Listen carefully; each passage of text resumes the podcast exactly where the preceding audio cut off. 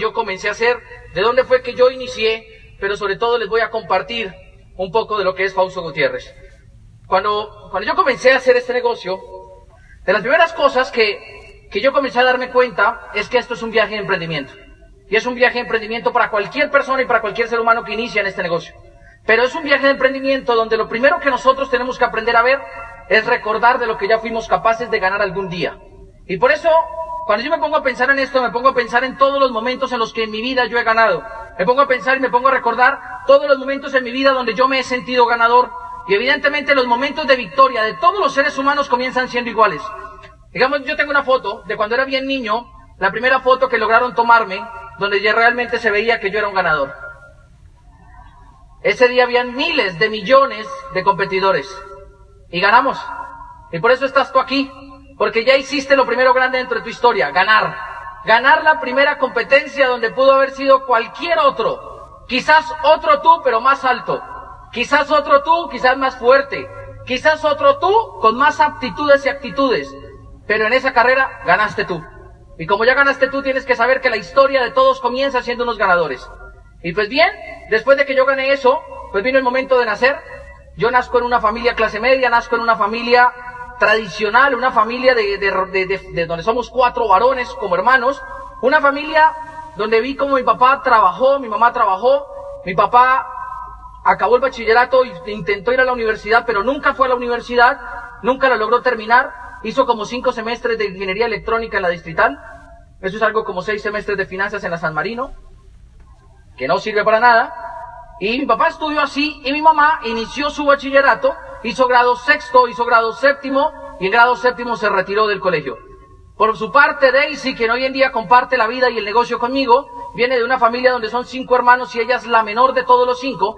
Y siendo la menor de todos los cinco, entre ella y su hermana, la que va hacia arriba, su hermana ascendente, hay 14 años de diferencia. Entonces Daisy crece en una familia, donde es una familia, donde ella es la cuba de la casa, donde es la protegida de la casa, y pues crecemos en familias simultáneas y los dos nacimos en el mismo pueblo. Los dos nacimos en Moniquirá y nos conocimos hace aproximadamente unos 23 años. La verdad nosotros nos comenzamos a conocer desde ese momento.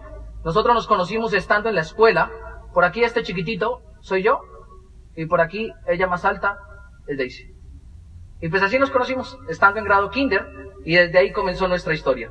Pero comenzó nuestra historia siempre muy ligada en aspectos comunes de los dos. Digamos, desde que yo era niño, comenzamos a, a darnos cuenta que es necesario, pues, ser felices.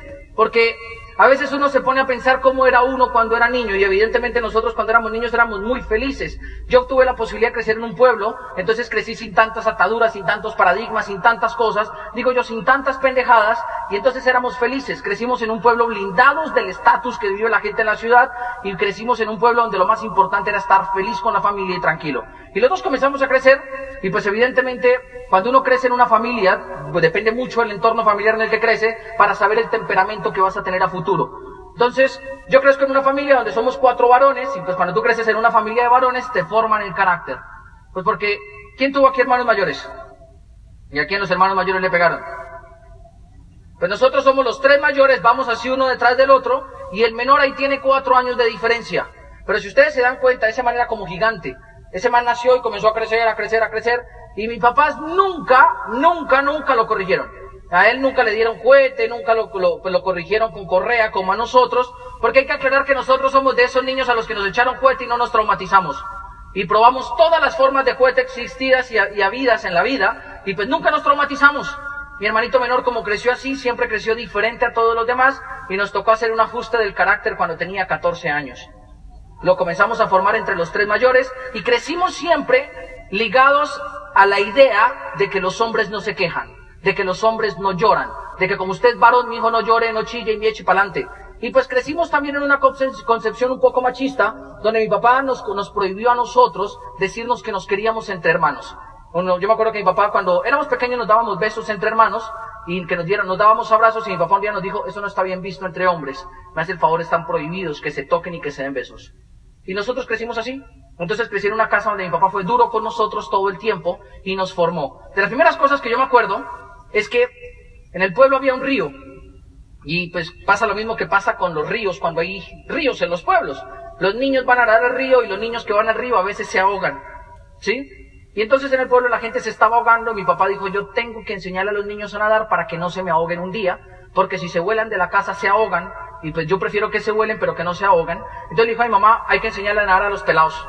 Y mi mamá dijo, pues vamos a enseñarles a nadar. Y mi papá nos llevaba al río y le decía mamá, hágase usted abajo y yo se los lanzo. Y mi papá nos lanzaba. Y entonces cuando uno salía llorando, mi papá le decía, no llore, que usted no es una mujer, sálgase para acá. Y nos volvía a lanzar y nos comenzó a formar. Entonces nosotros aprendimos a que si nos dolía, no nos quejábamos. Y así aprendimos a nadar libre, espalda, pecho, mariposa, todos los estilos, hasta que un día nos comenzó a llevar a una piscina, a nadar y a entrenarnos ya en una piscina, ya no en el río. Y estando en la piscina aprendimos otras de las lecciones importantes en la vida. A veces es necesario que la gente sea corregida, pero que sea corregida con amor. Mi papá quizás conoció ese concepto un poco tarde y, y nos gritaba a veces, haga más patada, haga más patada, haga más, pero uno dentro del agua no escucha. Y entonces en el pueblo se dan unos limones chiquiticos que nunca maduran. Y mi papá nos ponía a nadar, vayan calentando un kilómetro. Y en, durante ese kilómetro mi papá se iba y recogía limones. Y los echaba en una chaqueta azul con dos líneas amarillas gruesas aquí. No es que me haya quedado traumado, es que me acuerdo de la chaqueta que era linda. Pero los guardaba. Y mi papá comenzaba, haga patada, haga patada, haga patada, que haga patada. haga". Y eso a nosotros, obviamente nos dolía, pero nos enseñó a formar el carácter. Basado en eso, apenas yo llegué a Diamante, Ambo me dijo, ¿y tú como diamante nuevo, qué recomendación nos darías para que el mercado crezca? Y dije, yo saquen bolsas de limones para decirle a la gente lo que tiene que hacer, porque a veces uno se lo dice con amor y no entienden. Entonces a ver si uno le dice, mire, haga volumen, haga volumen, haga volumen, que haga volumen, a ver si la gente se forma. Pero al crecer así, pues obviamente crecimos en condiciones diferentes a los demás niños. Crecimos en una casa donde lo único que valía era echar pa'lante y no quejarse. Crecimos en una casa donde nos enseñaron a seguir y a seguir y a seguir sin importar si nos dolía.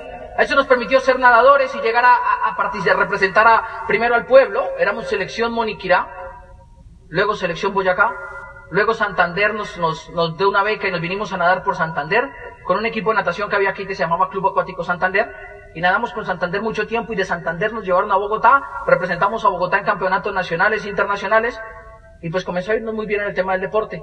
A nosotros nos comenzó a ir también y simultáneamente pues Daisy en su familia creció, creció llena de amor, llena de esperanza, llena de muchas, muchas cosas y pues como era la menor pasó lo mismo que pasa en todas las familias donde hay una niña menor.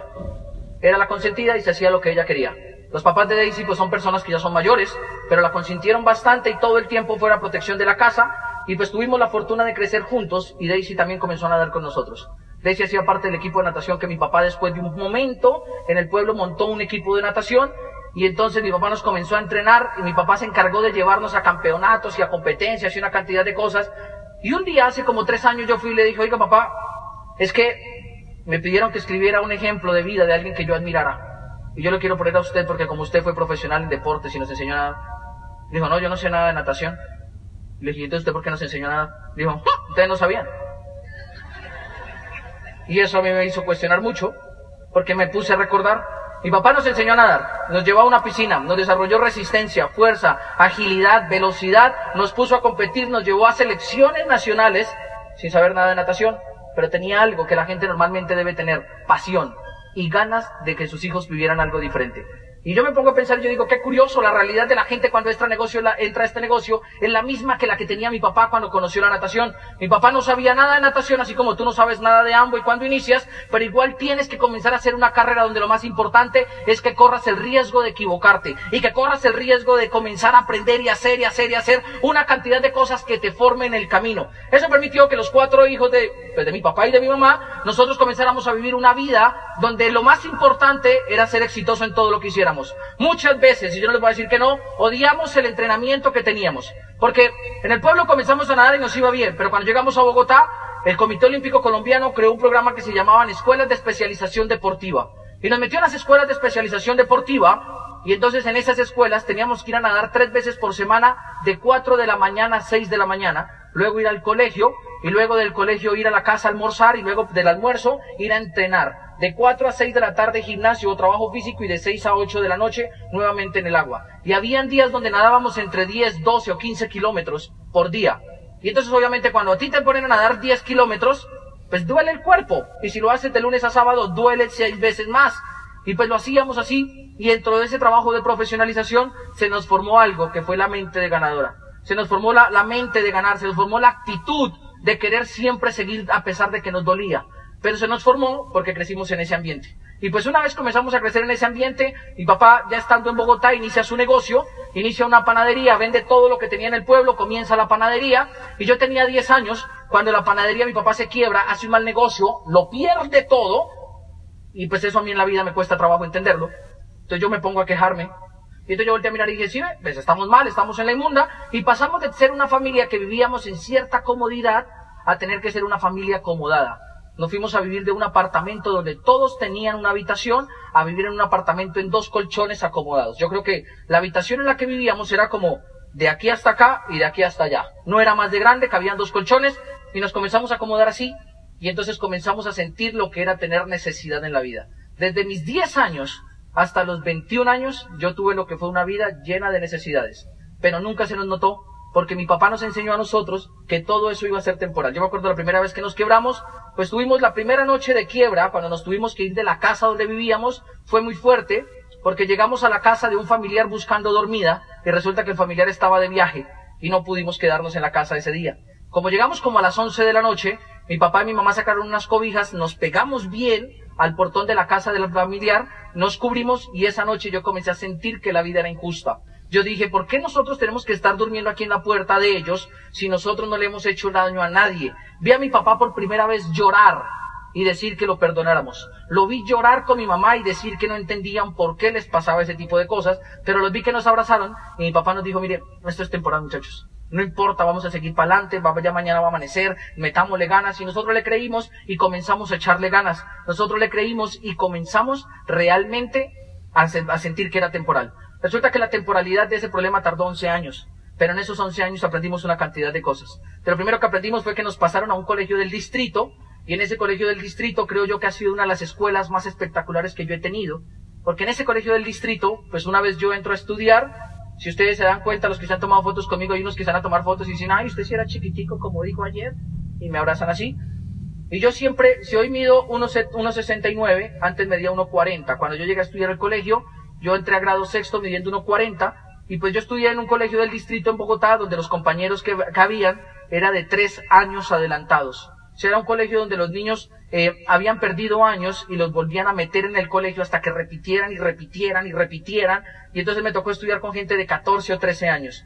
Y pues yo venía de Boyacá y cuando uno viene de Boyacá uno utiliza mucho el su pero en Bogotá no se utiliza. Y pues aparte de eso se me notaba el acento boyacense y entonces en el colegio me decían su mercecito. ¡Ay, llegó su mercecito! Y como yo era bajito, pues me hacían bullying. Y pues en esa época uno no se traumaba por bullying, ni necesitaba psicólogos, ni nada, porque a uno le enseñaban a ser varoncito y a defenderse en la casa. Y entonces yo me acuerdo que me la estaban montando y me la montaban y me la montaban. Y pues a mí no me gustaba el tema de que me la montaran. Entonces un día, eh, pues le dije, papá, papá, estoy cansado de que me la monten. Y mi papá me dijo, es que el problema es que usted no se ha hecho visible, tiene que hacerse visible. Cuando ellos sientan que usted es importante en el salón, lo van a cuidar. Y pues yo me encargué de eso, me hice el mejor estudiante del curso, ellos sabían que yo tenía las respuestas, ellos dijeron hay que cuidar a Fausto para que nos dé respuestas. Y entonces entre todos los que antes me hacían bullying me comenzaron a proteger, cuando yo llego a grado séptimo, la situación económica en casa se pone más crítica, pero muy, muy crítica, muy dura. Y pues no, no te cuento esto para que diga, ay, pobrecito, no me interesa que me tenga lástima. Quiero que piense que si usted nunca ha tenido una etapa dura en su vida, entonces usted no tiene excusa para no llegar a diamante. Porque los que ya la tuvimos hemos llegado. Y si usted no la ha tenido, es momento de que usted llegue. Y entonces nosotros comenzamos a tener dificultades económicas y mi papá un día nos busca y nos dice, hay que dejar de nadar. Ya no podemos seguir nadando. Mi hermano mayor, él es un poco más sensible que todos, se puso a llorar. Y mi segundo hermano, que es de esos hermanos a los que les gusta el dinero, pero les encanta el dinero, todos tienen un familiar de esos que les encanta el dinero. Él me mira y me dice, pues, papá, vendamos dulces en el colegio. Yo le digo, pero Rubén, eso está prohibido. Y él me dice, por eso. Mejor, podemos cobrar más. Y yo le digo, ¿y cómo es el negocio? Y él me dice, mire, es fácil, vendamos dulces. Él me explica, y el negocio era sencillo. Comprábamos un paquete de moritas. ¿Conocen las moritas? Comprábamos un paquete de moritas en 2.500, venían 100 moritas a 50 la morita, 5.000 pesos, ganancia del 100%. Y con 2.500 pesos, hace 17, 18 años, alcanzaba para coger un bus en Bogotá de la, la casa a natación, de natación a la casa y comerse una empanada. Y nos alcanzaba para eso y lo comenzamos a hacer lunes, el martes, el miércoles, el jueves, el viernes, y con eso podíamos ir a nadar. Y nadábamos y nadábamos y nadábamos y todo iba muy bien. Hasta que un día en grado séptimo viene un compañero, que lo estoy buscando, si está por acá me avisan. Además, pregúntenle al lado el nombre para saber si está por aquí. Viene Cristian Guacanem y me dice, teme la plata y los dulces o lo golpeo. Y pues mi mamá es santandereana. Yo siempre he dicho que las santanderianas son de ese temperamento que peinan los hijos a cachetadas. Son fuertes. Y pues más con cuatro varones. Entonces yo vi como mi mamá nosotros nos formó así y a mí se me saltó el, santanderiano genético que llevo por dentro. Y le digo, ay, pues atrévase. Y me dio un golpe, me rompe el ojo. Cuando me vean de cerca se van a dar cuenta que tengo aquí una cicatriz. Y pues yo me llevo para la casa con el ojo hinchado. Y voy y le digo a mi papá, papi, yo no quiero volver a vender dulces. Que se joda la natación. Yo no quiero ya llegar a Juegos Olímpicos. Mire cómo me vieron la cara. Y mi papá se quedó mirando así con mucho amor y me dijo, mañana le compro una falda y le hago unos rulos. Y lo saco a la calle a quejarse. Y eso a mí me marcó para siempre. Porque me dijo, ¿y es que usted no se puede defender? Y yo le dije, pero papá, es que yo no sé pelear. Dijo, pues aprenda. Pero papá, es que a mí no me gusta. Pues no es que le guste, es que le toca. O se le va a dejar montar. No, papá, todo bien. Y yo me fui al otro día para el colegio, miraba a Cristian y le decía, espera, yo. Y así comencé. Después yo comencé a volver a vender dulces porque me di cuenta de algo y era que el problema que teníamos era que Cristian me buscaba porque como yo echaba tantas moritas en la maleta, la maleta se veía gorda. Y entonces él me identificaba fácil, entonces como tuve que buscar otro producto y encontré un chocolate que venden aquí en Colombia relleno de arequipe que es adictivo a la gente. La gente lo compra en todo momento, pero había un problema, era más caro. Y al ser más caro, mis compañeros que pagaban 50 por una morita ya no me lo podían pagar. Entonces valía el dulce en esa época como 400, 500 pesos y yo tuve que cambiar mi target. Entonces tuve que dejar los que no podían pagar moritas y me fui a buscar los que podían pagar chocolates. Porque me, yo ofrecí, mis compañeros no podían pagarlo y un día le digo a una profesora que se llama Martica, le digo, Martica, estoy vendiendo unos chocolates. Me dice, Faustico, tú sabes que eso está prohibido. Martica, lo que pasa es que yo hago esto no porque yo quiera, sino porque yo tengo un sueño. Me dice, ¿cómo así? Yo le digo, es que yo tengo un sueño, Martica. Yo, yo vendo dulces para poder ir a nadar porque yo quiero unos Juegos Olímpicos y si usted no me compra, yo no puedo hacer realidad mi sueño. Y ella voluntariamente aceptó. Me dijo, está bien, dame dos. Y yo le dije, pero es que el problema es que traigo 24. Dijo, ¿y entonces qué necesita? Y le dije, necesito que me ayude con sus amigas. Que todas las profesores me compren. Dijo, pero Fausto está prohibido. Y le dije, pero Martica, es que yo tengo un sueño. Y Martica fue y le dijo a la profesora de sociales, la de español, la de lenguaje, la de castellano, la de inglés, la de educación física, todas me compraban. Pero como estaba prohibido, nos tocó crear métodos. Y yo me acuerdo que la profesora de sociales decía, Gutiérrez, y yo, señora, tráigame su cuaderno. Y yo echaba ahí las dos, las dos chocolaticos y se los llevaba. Y se los entregaba. Y ella metía el dinero ella metía el dinero y yo así comencé a vender dulces. Todos los profesores me compraban hasta que un día que llegó Cristian Guacaneme y me dijo, ya sé que usted está vendiendo de nuevo dulces, me da la plata y los dulces o los llevo a la coordinación. Y yo ya había como aprendido algo y le dije, atrévase. Dijo, ah, no me cree, yo hoy te voy a decir a la coordinadora. Le dije, vaya, dígale, yo lo acompaño. Y cuando vi que le arrancó para allá, yo me le fui detrás para saber si fuera verdad. Y cuando llegué y lo vi que entró, dije, señora coordinadora, Fausto está vendiendo dulces y yo lo denuncié. ¿Me sube la nota? Y la coordinadora me coge y me dice, ¿es verdad, Fausto? Y le señora coordinadora, es que yo tengo un sueño. Pero ella no se dio ante eso. Dijo, a mí me importa un carajo lo que usted sueñe, aquí se respetan las reglas. Y me quitó los dulces y me dijo, y lo sanciono tres días. Y pues yo no pudiera decirle a mi papá, papá, me sancionaron en el colegio porque yo me acordaba de la falda y de los rulos.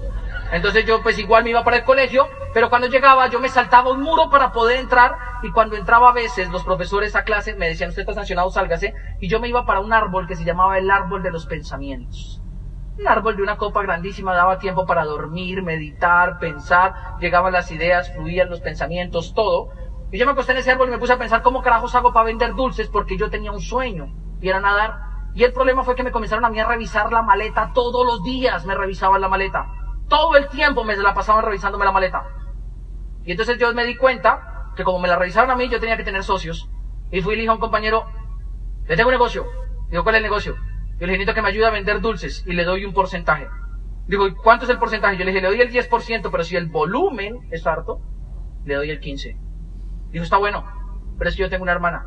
Dije, ¿en qué curso está su hermana? Y digo, en 11, camina hablamos con Dianita. Y nos fuimos, Dianita, hay un negocio. ¿Cuál es el negocio? Hay que vender unos dulces. ¿Y qué me gano yo? El 10%. Y dependiendo de cuánto venda, le doy el 15%. Y le contamos a varios y entraron como 7 u 8 y comenzamos a vender en el colegio. Comenzamos vendiendo las burbujitas esas de arequipe con chocolate, después vendíamos dulces rellenos con dulce de fruta, chocolate rellenos con dulce de fruta, moritas, bombombones, mordisquetas, barriletes, lecheritas. Y pues cuando, cuando el mercado se ponía cambiario, nos tocaba cambiarlo por roscones, mantecadas, yogur, sándwiches, o sea, lo que tocara vendíamos, pero eso me permitió a mí que yo pudiera seguir nadando.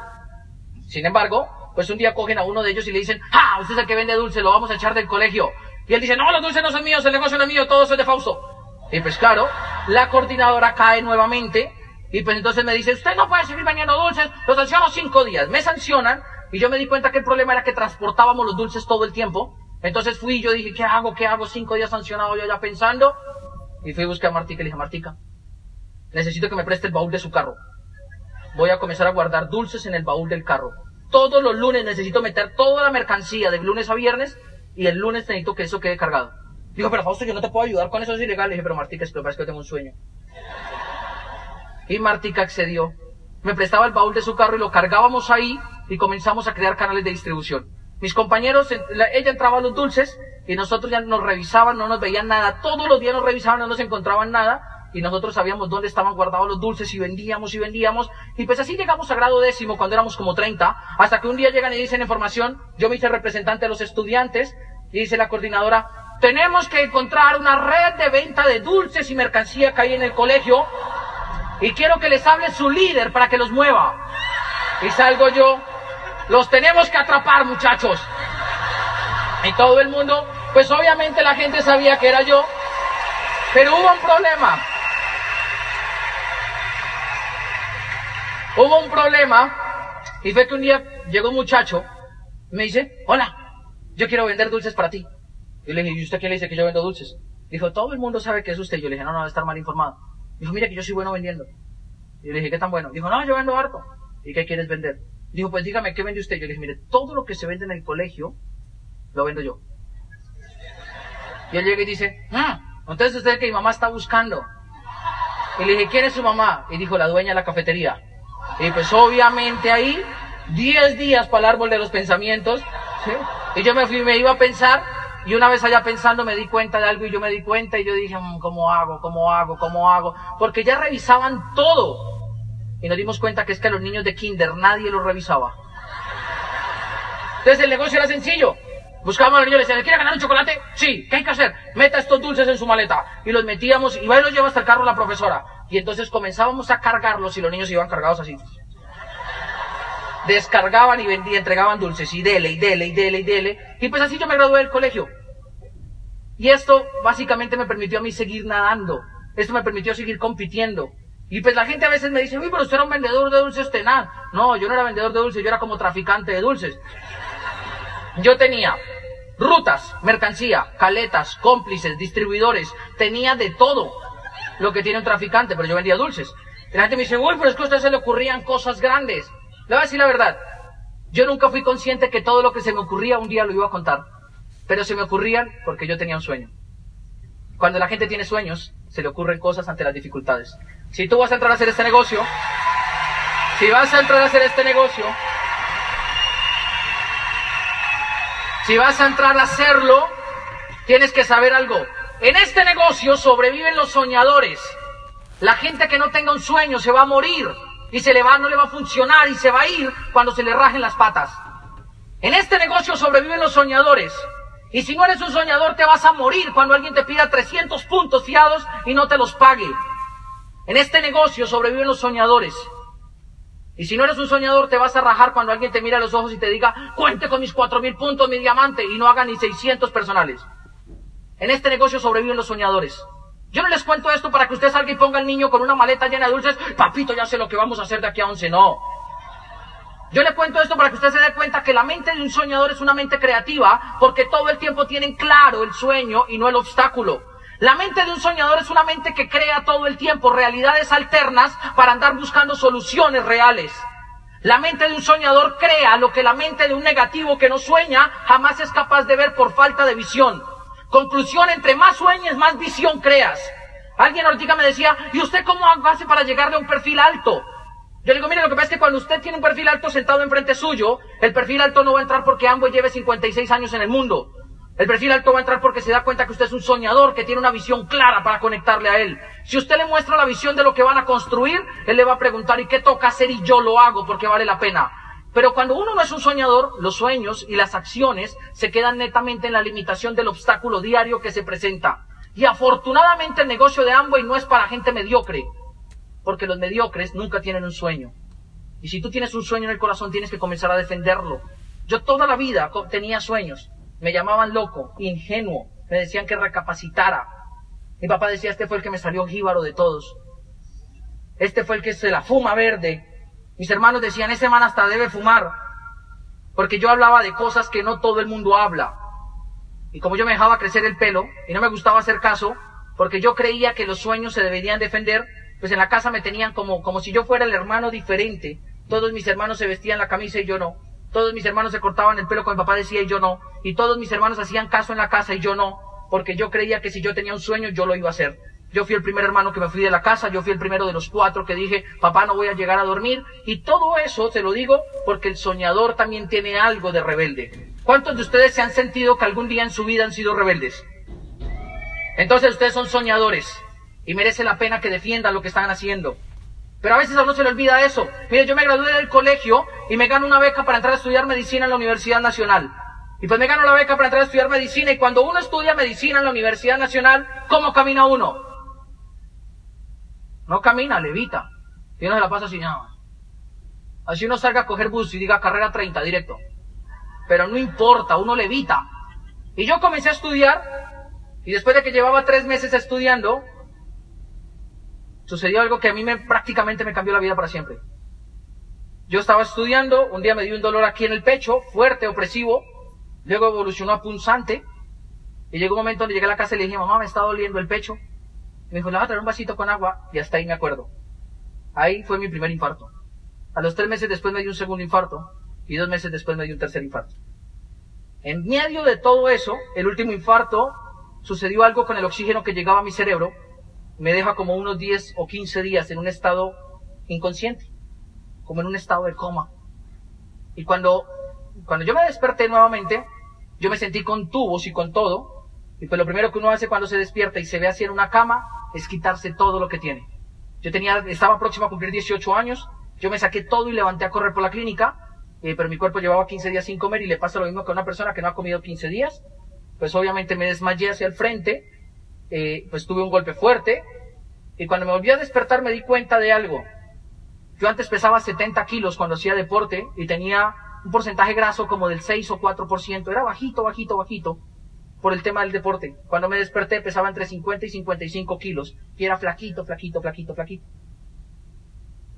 En medio de todo eso, yo muchas veces escuché a mi mamá cómo lloraba cuando me hacían las reanimaciones en las ambulancias. Y mi mamá me decía, mi hijo, no se muera. Esa etapa a mí en mi vida me marcó con tres cosas. La primera de ellas, yo entendí que la vida a uno le acaba en cualquier momento. Yo entendí que no depende ni siquiera de qué tan bueno seas tú. Depende que cuando se tiene que acabar, se acaba, punto, y no te consultan nunca. Yo tenía muchas cosas encontradas en mi cabeza. Yo decía, pero si yo no me meto con nadie, si yo no le hago daño a nadie, si yo no fumo, yo no tomo, yo no trasnocho, yo no como perros calientes, yo no como paquetes de papas, es más, mi novia tenía, o sea, yo era sanito, sanito, sanito, sanito, ¿por qué me infartaba? ¿Por qué me infartaba? Y yo me lo cuestionaba, pero eso me hizo entender a mí algo. La vida no se va cuando tú planeas, ni cuando tú quieres, se va cuando te toca. Y a veces por eso me sorprende ver a la gente que vive como si nunca se fuera a morir. Me sorprende ver gente que pierda el tiempo con este negocio o con su propia vida. Me sorprende ver gente que realmente no ha comprendido que lo único de lo cual te vas a lamentar el día que te estás muriendo es de no haber aprovechado el tiempo que tenías. La última vez que yo me infarté, de las cosas que más tristeza me daban era saber que yo me podía llegar a morir nuevamente. Yo ya sentí lo que era estar a esto de la muerte. Y la segunda cosa que entendí y comprendí fue que un día te vas a lamentar del tiempo que perdiste por holgazán. Y yo tenía 18 años, pero a partir de ese momento la vida me quedó claro así, que la gente se lamenta más por el tiempo que perdió que por lo que realmente pudo llegar a vivir. Yo vi gente que lloraba por como si nunca hubiera vivido. y veo gente que vive como si nunca se fueran a morir. Yo a los 18 años ya sé lo que es sentir que se muera uno. Pero también entendí algo.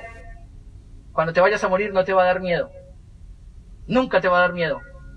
Te va a dar tristeza. Recordar todas las oportunidades de hacerle mejor la vida a alguien que dejaste pasar por el frente. Y recordar todas las veces que le hiciste miserable la vida a alguien por ego. Yo a los 18 años me arrepentí de todas las malas cosas que le había hecho a la gente y de todas las malas palabras que le había dicho a alguien para hacerle daño. A los 18 años me di cuenta que cuando uno se muere, lo único que queda es lo bueno o lo malo que hayas hecho. Y dependiendo de cómo hayas sido, vivirás para siempre o morirás como nunca. Y eso me comenzó a aterrar. En el último estado de coma en el que me despierto, pierdo la habilidad para caminar y la capacidad de hablar. Por eso yo ya les decía que antes hablaba más rápido, ahora tengo la lengua entumecida. Pero me hace entender que tienes que aprovechar las oportunidades que la vida te da. La vida es una sola y hay gente que vive como si tuviera una segunda vida de repuesto. Dímese conscientemente cuántas veces te recuerdas tú que hayas vivido. Probablemente la próxima vez que vivas vas a vivir en otro cuerpo, en otra época, en otra era. Pero eso depende de ti. Y pero en esta vida tienes que aprovecharla. Porque tus hijos son uno solo. Y tus hijos van a tener solamente seis años o siete años una vez. Y tu esposa va a tener 30 años o 40 años una sola vez. Por eso cada día que pase en tu vida encárgate de hacer la vida de alguien feliz, no miserable. Porque tú no sabes cuándo se acabe, ni la tuya ni la de la gente que te rodea. Yo tenía tan solo 18 años cuando lo entendí. Y entendiendo eso, desde el día que me volví a levantar de la cama, me enfoqué en volver a hacer cosas que para mí valieran la pena. Me volví un obstinado por vivir apasionado. Me volví un obstinado y un terco por vivir como yo quería. Un día el médico me dice, Fausto, hemos descubierto que tienes, tienes una falla eléctrica en tu corazón y te puedes morir en cualquier momento. Como si se saltara un taco de la luz. Y yo le digo, entonces, ¿cuándo me puedo morir? Dice, en cualquier momento. Y yo le digo, ¿qué tengo que hacer? Y me dice, te vamos a abrir el pechito y te colocamos un marcapasos. Y ya. Y él me mostró fotos que a mí no me gustaron. Y entonces yo le dije, ¿qué hay que hacer? Y dijo, vengan ocho días cita con el anestesiólogo. Y le dije, ok. Y nunca más volví por allá. No he vuelto nunca más. Me fui para la casa, mi mamá me lloró y me dijo, Fausto, de por Dios y por mí, colóqueselo. Y yo le dije, mamá, por mí, no me lo voy a colocar. Pues si me voy a morir, me muero haciendo lo que quiero y no lo que me toca. Y fui, me matriculé a estudiar cultura física y deporte. Me salí de medicina, me salgo de medicina y me meto a estudiar cultura física y deporte. Y después de que me meto a estudiar deporte pasan muchas cosas, como la primera fue de darme cuenta que no tenía plata para pagar la universidad. Yo me salí de la, de la Nacional y me metí a la Santo Tomás, y cuando entro a la Santo Tomás no tenía el dinero. Y entonces yo fui con el recibo de pago y yo digo, buenas, vengo a pagar, pero no tengo plata y necesito que me financien. Y entonces me dicen, eso no lo autorizo yo, lo autoriza la señora sindicatura. ¿Cómo se llama? Se llama así, tal. Entonces yo me fui, vamos a cambiar el nombre. Se llama Maruja. Porque de pronto todavía está trabajando en la Santo Tomás. Todos van a ir a buscarla. Entonces llama Maruja. Entonces yo me fui a buscar a Maruja. Y yo fui y le dije, Maruja, hola, tú no me conoces, yo sí te conozco. Me dijeron que tú eres la que autoriza esto, yo quiero estudiar. Ella me dijo, ¿trabaja? Yo le dije, no. ¿Tiene antecedentes? No. ¿Tiene un fiador? No. ¿Tiene una certificación laboral? No. Entonces, ¿cómo quiere que lo deje estudiar? Pues que yo tengo un sueño. En mi casa no hay profesionales y yo quiero ser el primer profesional. Si usted no me deja estudiar financiado, usted arruina mi sueño. Y voluntariamente accedió. Me dijo, ¿y dos cómo piensa pagar? Yo le dije, voy a ponerme a trabajar en algo, yo le pago a la universidad. Eran tres millones, de a 500 mil en seis meses, eran tres millones. Entonces el ejercicio era fácil. Yo fui y le dije, papá, usted sabe hacer brownies, haga brownies. Yo los vendo. ¿A cómo hacer brownies? Él me dijo, a 500. Yo le dije, haga 50 diarios. Yo voy y los vendo a mil, me gano 525 mil por día, 125 mil por semana, 500 mil en cuatro semanas. Y así comencé a hacerlo y comencé a vender brownies, luego sándwiches, comencé a vender trabajos, monografías, fotocopias, vendí de todo. Nunca mi cuerpo, pero vendí de todo. Y vendí de todo para pagarme la universidad. Pero una vez comencé a pagarme la universidad, pues la gente se dio cuenta que yo era diferente. Mi promedio académico en primer semestre fue de 4.99. Y entonces mis compañeros decían, no, pero usted sí estudia. No, nunca escribí porque no tenía plata para cuadernos. Yo solamente tenía un sueño. Y entonces madrugaba llegar primero a clase y me salía de último hasta que le escurría la última gota al profesor. El profesor decía, acabamos por hoy. Yo me le paraba y le decía, profe, pero usted no explicó esto. Y ta, ta, ta, ta, ta, ta. Y comenzaba a preguntarle porque mi sueño era ser un día profesor universitario. Ese era mi sueño llegar a ser un profesor universitario excelente y yo quería hacer la maestría y el doctorado y todo el tema. Y pues hoy, hoy en día me veo y no soy profesor de una universidad, soy profesor de un programa educativo que forma gente libre. Y eso me gustó más. Eso me gustó más. Un profesor un día me ve y me dice, oiga, usted es como muy rebuscador. ¿Usted siempre ha sido así? Yo le dije, profe, lo que pasa es que yo, yo hago esto porque yo tengo un sueño. ¿Y cuál es su sueño? Yo le dije, profe, yo me quiero graduar de esto. Mis papás están quebrados, se han quebrado cuatro veces en los últimos ocho o nueve años, y si ellos no me pueden pagar, pues yo me tengo que pagar. Dijo, yo estoy buscando a alguien que sepa hacer globoflexia, figuritas con globos. ¿Usted sabe de alguien? Yo le dije, hm, yo soy buenísimo para eso. Digo, ¿en serio? Yo le dije, sí, sí, sí, sí. ¿A cómo me cobra usted el globo? yo le dije, a mil pesos. Dijo, ¿a mil? Nuestro compañero que hizo un curso en Estados Unidos lo cobran 200. Ah, es que ese man no se va a hacer pulgas ni garrapatas. ¿Y usted sí? Claro.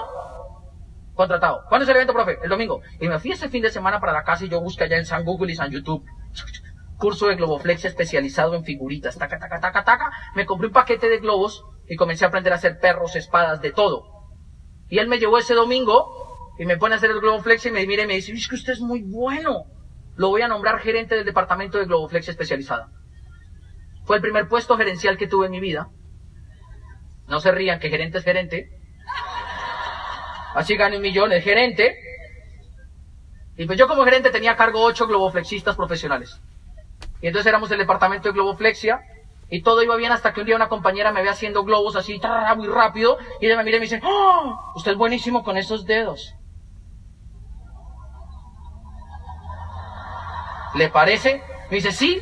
Yo le digo, ¿por qué? ¿Qué necesita? Y ella me dice, yo estoy buscando a alguien que sepa hacer maquillaje facial. ¿Usted sabe maquillaje facial? dije, vea, con el curso de Globoflexia me hizo un maquillaje facial. ¿Cuándo es el evento? Y dijo, de hoy en ocho. ¿Cuántos niños son? 100 niños, contráteme. ¿Cuánto paga? Tanto. Listo, yo voy. Y me fui ese lunes para la casa y yo busqué en San Google, San YouTube. Maquillaje facial especializado en niños. Y aprendí a pintar mariposas, hombres araña, carros, de todo. Pero lo que nunca a mí nadie me explicó es que en los cursos de globoflexia, cuando dicen una mariposa, uno le pintan es una berraca libélula. Y entonces llegó una niña y me dice, ay, pínteme una mariposa monarca. Y yo me quedé pensando y dije, una monarca. Y aquí le pinté un palo así negro así. Y una bolsita negra así colgando. Y listo. Y la niña se fue de la mamá. Y viene la mamá y me dice, usted es un, un tipo embustero, está engañando a mi hija, un desgraciado. Yo le digo, ¿por qué? Y dice, eso no es una mariposa monarca. Yo la miro y le digo, señora, no engañe usted a su hija, lo más hermoso de la monarca es el capullo. Me dice, pero eso no es una mariposa. Y yo le digo, espere tres días y verá que le nace. La señora se ríe y dice, sí, pero usted dónde sale con eso. Y yo le digo, señora, es la verdad. Mire, y saqué el celular y le mostré.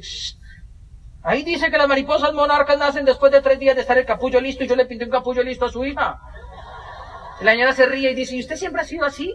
Yo le digo, la mayoría de las veces. Dice, yo quiero que usted me haga todos los eventos. Y de ahí para allá comencé fiestas, piñatas, primeras comuniones, despedidas de soltera, todo lo que saliera. Yo comencé a animarle los, los eventos a la señora. Y un día el profesor me dice, mano, usted es muy bueno. ¿Sabe qué?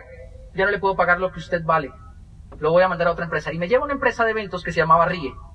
Y cuando yo llego a RIE, que era una empresa donde el dueño se llama Ricardo Lara, Ricardo me recibe y me dice, vamos a darle un aplauso a Ricardo de la Mona.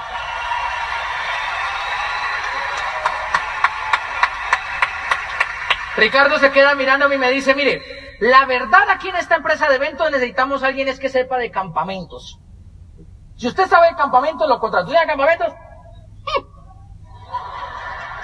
Mire, me hace como dos meses me hice un curso de campamento, globoflex y maquillaje facial. También sabe globoflex, sí señor. Entonces me fui para la casa, San Google, San YouTube. Campamentos juveniles colombianos, Coldeportes, taca, taca, taca. Y aprendí tanto de campamentos que me volví semillita, tallito, matica, hojita, frutico, de todo. Y tenía todos los pines pegados. Y aprendí a hacer nudos, amarres, canaletas, carpas, de todo. Y comencé a trabajar en eventos. O hasta que un día me llevaron a un evento donde la señora que estaba organizando el evento yo veo que estaba molesta y yo le digo, ¿y por qué está tan brava? Y ella se queda mirando y me dice, porque no hemos comenzado y miren ahora. Yo le digo, ¿y qué falta? Dice, pues el Señor que anima. Y pues yo me ganaba 30 mil por día y yo le digo a otro recreador, oiga, ¿y el man que anima? Dijo, no, como que el man no va a llegar. Yo le dije, ¿por qué no sube usted? Y dijo, no, no, hay que ser profesional para eso. Y le dije, ¿pero cuánto le pagan? Dijo, 150 mil. Yo le dije, hmm, no sabía que soy profesional en eso. Venga para acá. Y bueno, y para arriba, para esa tarima. Y comencé a trabajar como animador. Comencé a animar fiestas, despedidas de soltera, o sea, discotecas. Trabajé en de todo. Yo era de esos que salen en las ferias de, de fiestas y todo eso y dicen, ¿dónde están las mujeres? Todo eso así. Y comencé a trabajar, me comenzaron a pagar, me comenzó a ir bien. Hasta que un día Ricardo Lara dice, oiga, estamos buscando a alguien que nos pinte la casa nueva, la sede nueva. ¿Usted sabe pintar?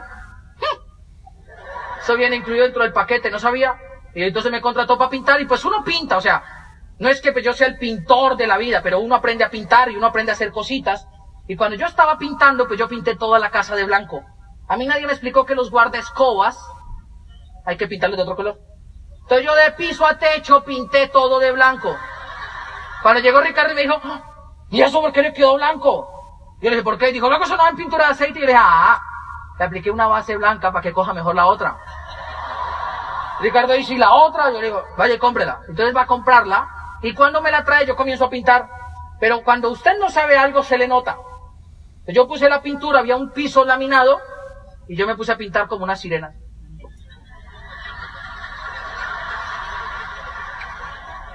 Y estaba pintando y cuando me paré, ¡prac! regué la pintura. Y pues cuando uno está en problemas, ahí descubrí que el ser humano pone la cara, huye. Y yo cuando me di cuenta de eso, me di la vuelta así, ¡tran! y ahí estaba Ricardo mirándome. No pude huir. Ricardo me dice, ¿qué pasó? Yo le digo, me tiré al piso. Le digo, ¿qué le preocupa? Yo le dije que eso no va a caer. Dijo, allá hay LOC y unas esponjillas, sáquelas. Y le dije, ¿cómo? Dijo, allá hay un producto que se llama LOC, es de tarro verde. Vaya y sáquelo y limpie. Y yo fui y saqué esas esponjillas y fue la primera vez que tuve un éxtasis de limpieza. Yo limpiaba y limpiaba y comencé a sentir una emoción que cuando yo me paré, mi papá trabajaba en panadería, manejaba grasa. Y yo me paré y le digo, Ricardo, este desengrasante es buenísimo, ¿dónde lo consigues tú? Y él dijo, no, yo lo vendo. ¿Tú lo vendes? Sí, sí, sí. ¿Y es caro? No, eso es barato. Dije, "Ajá". ¿Y de dónde lo traes? Dijo, de Estados Unidos. ¿Tú traes productos de Estados Unidos? Digo, sí, claro. ¿Tú no? Yo no. Iba pasando un amigo que se llama Raúl Rubiano y lo abraza y dice, es que Ricardo y yo somos socios de un negocio que importa productos de Estados Unidos y creamos canales de distribución. Y le digo, ¿usted es socio de Ricardo? Dijo, sí. Pues que a usted, un amigo suyo que trabaja con usted, que sea par en el, en el trabajo, le diga que él es socio de su jefe, socio del jefe igual a plata. Y yo dije, este man es socio del jefe. Y él dijo la palabra mágica, si quiere lo volvemos socio. Y le dije, ¿yo me puedo volver socio suyo? Me dijo, sí. ¿A bien? ¿Sí? ¿Qué tengo que hacer? Entra a ese cuarto. Y yo me entré a un cuarto así emocionado, hasta cuando vi que dos hombres cerraron la puerta. Ahí uno se preocupa. Además hicieron esa cara que hace uno de empresario cuando uno ve un prospecto bueno, así. Está bueno para el negocio. Y me miraron así, pues claro, eso asusta a cualquiera. Y yo les digo,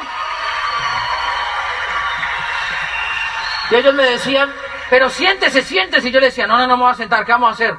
Ay, lo vamos a introducir. No, no, no quiero, no quiero. Sí, te tenemos que hacer la introducción, no quiero. Bueno, entonces comencemos así. Y sacaron un rotafolio amarillo. Y en ese rotafolio amarillo que sacaron, a ellos yo no sé cómo les habían dado el plan. Pero la primera laminilla decía bienvenido a un mundo de posibilidades. Y ellos estaban tan emocionados, y es que antes habían unos cassettes de la oportunidad que hablaban. Y ellos me miraron y me dijeron, bienvenido a un mundo de posibilidades. ¿Has pensado cómo sería tu vida si tiempo y dinero no fuera el problema? No. ¿Has pensado cómo sería tu vida si tus hijos estuvieran pensionados? No. ¿Has pensado viajar por el mundo? No. Y así una hora y cuarto. Y al final había una lámina que decía, y recuerda, el cielo es el límite. Y yo estaba asustado, pero socio del jefe igual a plata. Y como a mí me gustaba el dinero, porque tengo que confesarles que a mí desde chiquitico me gustaba el dinero, porque yo sé que el dinero no da felicidad, pero te da posibilidades para vivir mejor. Y como en mi casa yo ya viví lo que era no tener dinero, pues yo quería vivir con dinero. Entonces yo, le- el Ricardo me hizo la pregunta que era, me dice, ¿le entras o no le entras? Y yo le dije, pues ¿cuánto vale? Y hace 10 años la inscripción en Amway valía 118.500 pesos. Y era un maletín negro que decía Amway en letras blancas con una linecita roja debajo. Y yo le dije, pues yo le entro. Y él dijo, son 118.500. Yo le dije, no tengo plata, usted es mi jefe, adelánteme el sueldo y yo le entro de una. Y él me adelanta el sueldo, yo entro, me compro un maletín y me voy para la casa. Y me voy para la casa y le digo a mi papá, papá, me metí a un negocio buenísimo. Y me dice, ¿cuál negocio? Yo le dije, me metí en Amway. Y usted bien pendejo, ¿sí o no? Fausto, eso es una pirámide, tenga cuidado. ¿Quién lo metió en eso? Le dije, Ricardo. Ricardo ya su jefe, ya lo quiere explotar en lo que hace en la empresa, ahora lo va a explotar en este negocio. Yo le dije, ¿en serio? Dijo, sí. No habrá comprado ningún maletín, ¿no? No, señor, ¿por qué? Mire, Fausto, yo le he advertido a usted.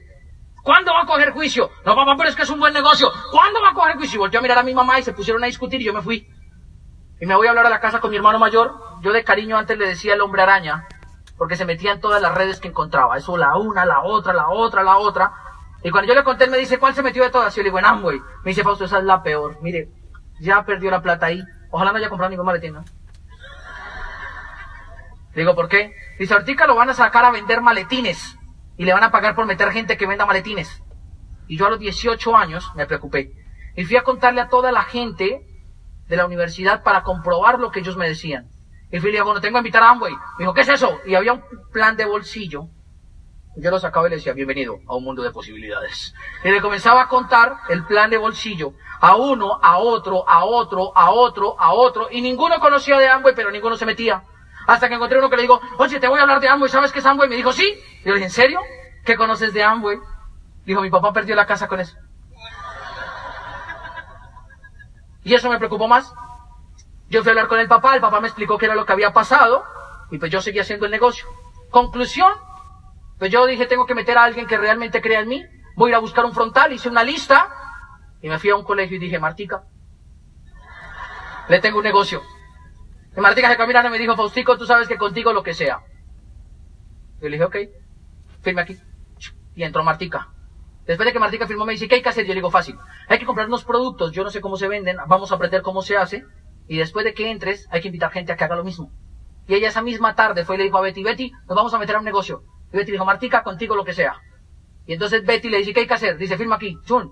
Compre una mercancía, Faustico nos va a enseñar a vender, él no sabe vender, pero vamos a aprender los tres, métase. Y se metió. Y ahí Marta va y le dice a la otra hermana, Carmencita, vamos a meternos a un negocio. Hay que comprar una mercancía, Faustico nos va a enseñar a vender, él no sabe vender, vamos a aprender los cuatro. Y comenzamos a andarlo, y así en los primeros tres meses, hace 10 años, yo cuando entré al negocio alcancé niveles hasta el 18%. Y pues estando en ese momento de mi vida, yo en la universidad ya vendía productos. Vendía un desodorante que se llamaba Body Service, que había hace 10 años, uno de color blanquito, vendía un champú que se llamaba Satinic, porque hace 10 años estaba Satinic, y vendía un desmaquillante de ojos y labios, que era Aristri hace 10 años. En los productos eran diferentes, el costo era diferente, el mercado estaba separado, no era un close, o sea, los países no estaban unidos, cada país era un mercado, pero yo hacía el negocio en esa época. Y un día en la universidad, pues yo estaba duchándome, facultad de deportes, 94% de la gente son varones, y escuché que comenzaron a decir, ¡Hey, qué tiene champú!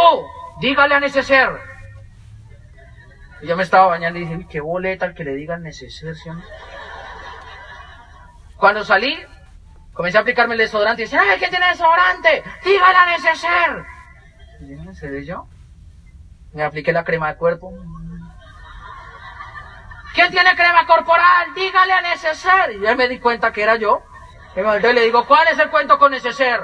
Y pruebas a otro por detrás y dice, no lo frote que se espuma. Y ahí la cabeza se me estalló. A los 18 años renuncio al negocio de Amway, me voy de Amway. Y llamé a Marta y le dije, Marta, nos vamos a rajar de Amway. Carmen, nos vamos a rajar de Amway. Betty, nos vamos a rajar de Amway. Y bueno, nos rajamos todo de Amway. Y me fui a hacer lo que la gente espera que tú hagas. Y si tú eres joven, la gente allá afuera te va a aprobar más si te buscas un empleo. Y yo me fui a hacer lo que la gente quería que yo hiciera para buscar aprobación. Me busqué un empleo y mi papá me dijo, ay, mi hijo por fin sentó cabeza. Y me busqué otro y otro y otro y otro, pero me despedían de todos hasta que un día me harté y dije, yo no quiero ser más empleado. Pero como no sabía hacer más nada, me busqué otro empleo y me busqué otro y otro y otro y otro y otro. Y de los 18 a los 21 años pasé por 30 empleos. Cuando usted pasa por 30 empleos, usted ya sabe que la opción no es tener un empleo porque igual lo van a echar. Por muy bien pago que sea o por muy mal pago que sea o por muy buen jefe que tenga, un día lo van a echar. Y a mí me echaron. ¿Quiénes aquí tienen un empleo? ¿A ustedes lo van a echar? Yo no sé si es mañana, pero los van a echar.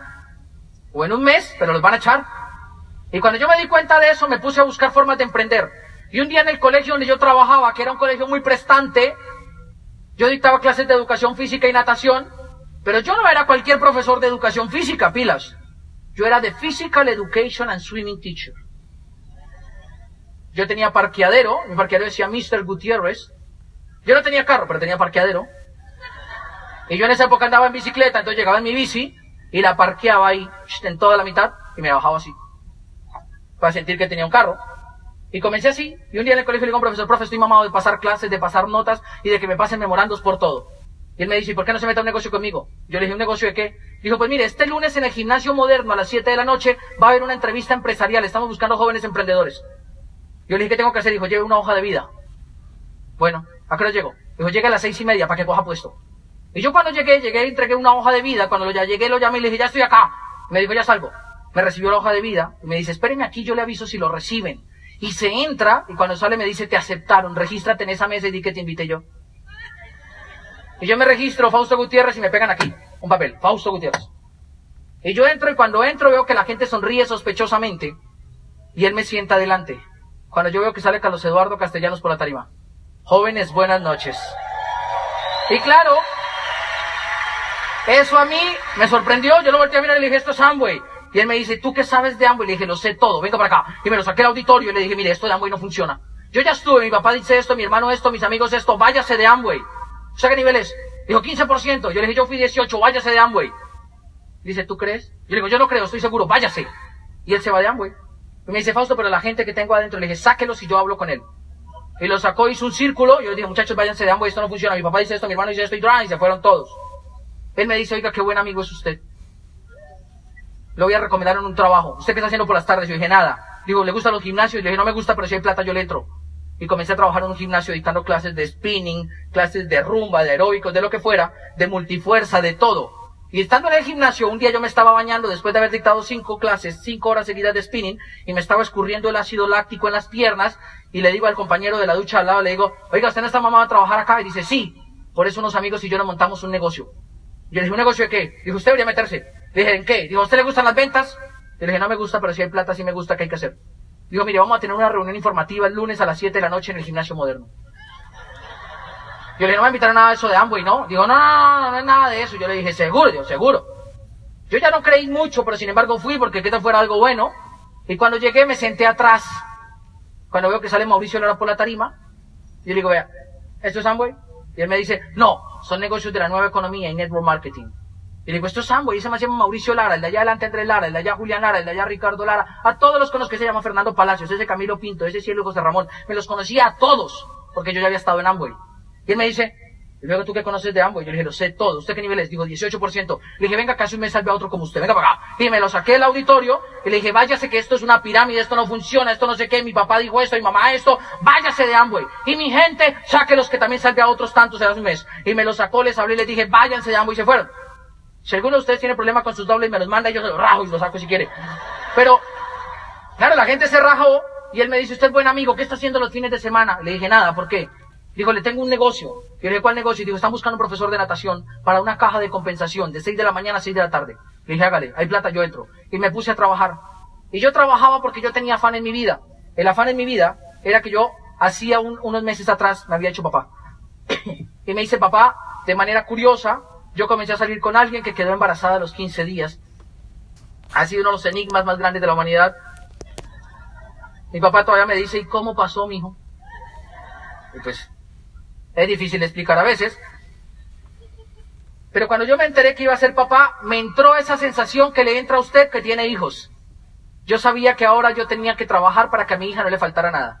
Y ya les conté lo que me dijeron a mí de que toda la vida, y eso me marcó para siempre, entonces yo me puse a trabajar, y pues hacía los 20 años, yo tenía tres empleos, de lunes a viernes trabajaba de 6 de la mañana, que me salía de la casa, hasta las 4 de la tarde que salía del colegio, y entraba a trabajar de 5 de la tarde a 10 de la noche en un gimnasio, y sábados y domingos de 6 de la mañana a 6 de la tarde, y así estaba mi vida, y me invitaban a esa vaina de Amway. Un día, yo me vi en el borde de la cama, yo estaba frustrado, y yo estaba llorando allá en el borde de la cama, y lloraba y lloraba, porque a los 20 años me pasó lo que le pasa a la gente a los 40. Sentí que había trabajado mucho para no tener nada y deberlo todo, y no poderle garantizar vida a mi hija.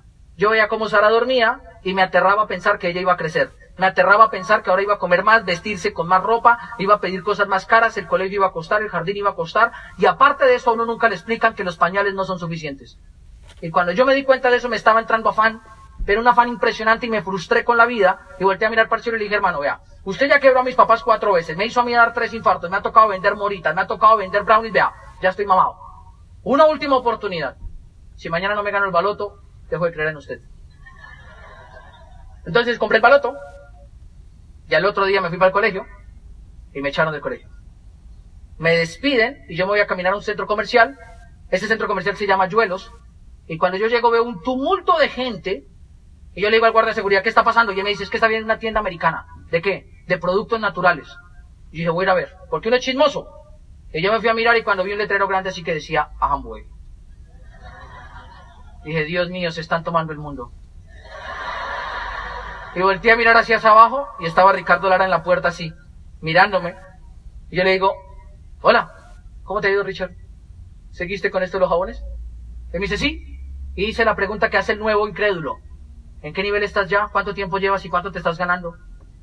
Y él me dijo, ya, ya soy Zafiro. ¿Ya es Zafiro? Digo, sí. Yo conocí a Ricardo Lara cuando era plata. Cuando hizo el primer mes de plata. Y yo le digo, ¿y Andrés? Dice, Andresito ya es Esmeralda. Y yo conocí a Andrés Lara cuando era platino. Le dije, Carlos Eduardo. Digo, Carlos Eduardo ya es diamante. Yo conocí a Carlos Eduardo cuando era Esmeralda. Y eso a mí me impactó mucho. Y yo para vengarme le dije, ay, pero es que ese negocio no es para todo el mundo. Y él dijo, sí, a la gente mediocre nunca le va a funcionar. Y me dolió muchísimo, dor muchísimo. Pero una vez me duele pues me impacto. Y le dije, a ver, si eso es tan, cierto, ¿cuántos de los que entraron conmigo le funcionó? Y dijo, ninguno, todos son mediocres. Me estaba dando ahí. Y yo para vengarme le dije, a ver, ¿y dónde está Raúl Rubiano entonces? Dijo, ¿Raúl? Raúl ya es platino fundador y se va para Punta Cana. Era el año 2009. Y yo le digo, ¿Raúl se va para Punta Cana? Y dice, sí. Le digo, ¿Raúl? dice, sí. ¿Raúl Rubiano? Mm, Raúl. ¿Raúl? Sí. Y ese día descubrí que hay una fuerza motriz más grande que la voluntad. Se llama envidia. Mire, por dentro me carcomía, sí, me carcomía. Y le dije, ¿qué hay que hacer para meterme al negocio? Y me dijo, ve a una convención como la que ustedes van a tener en junio. Y si no ha comprado la boleta, ¿qué boleta? Él me dice, tienes que ir a una convención, valían 260 mil y ya les conté cómo me conseguí la plata, le quité la plata a los pañales a Sara y me fui para la convención.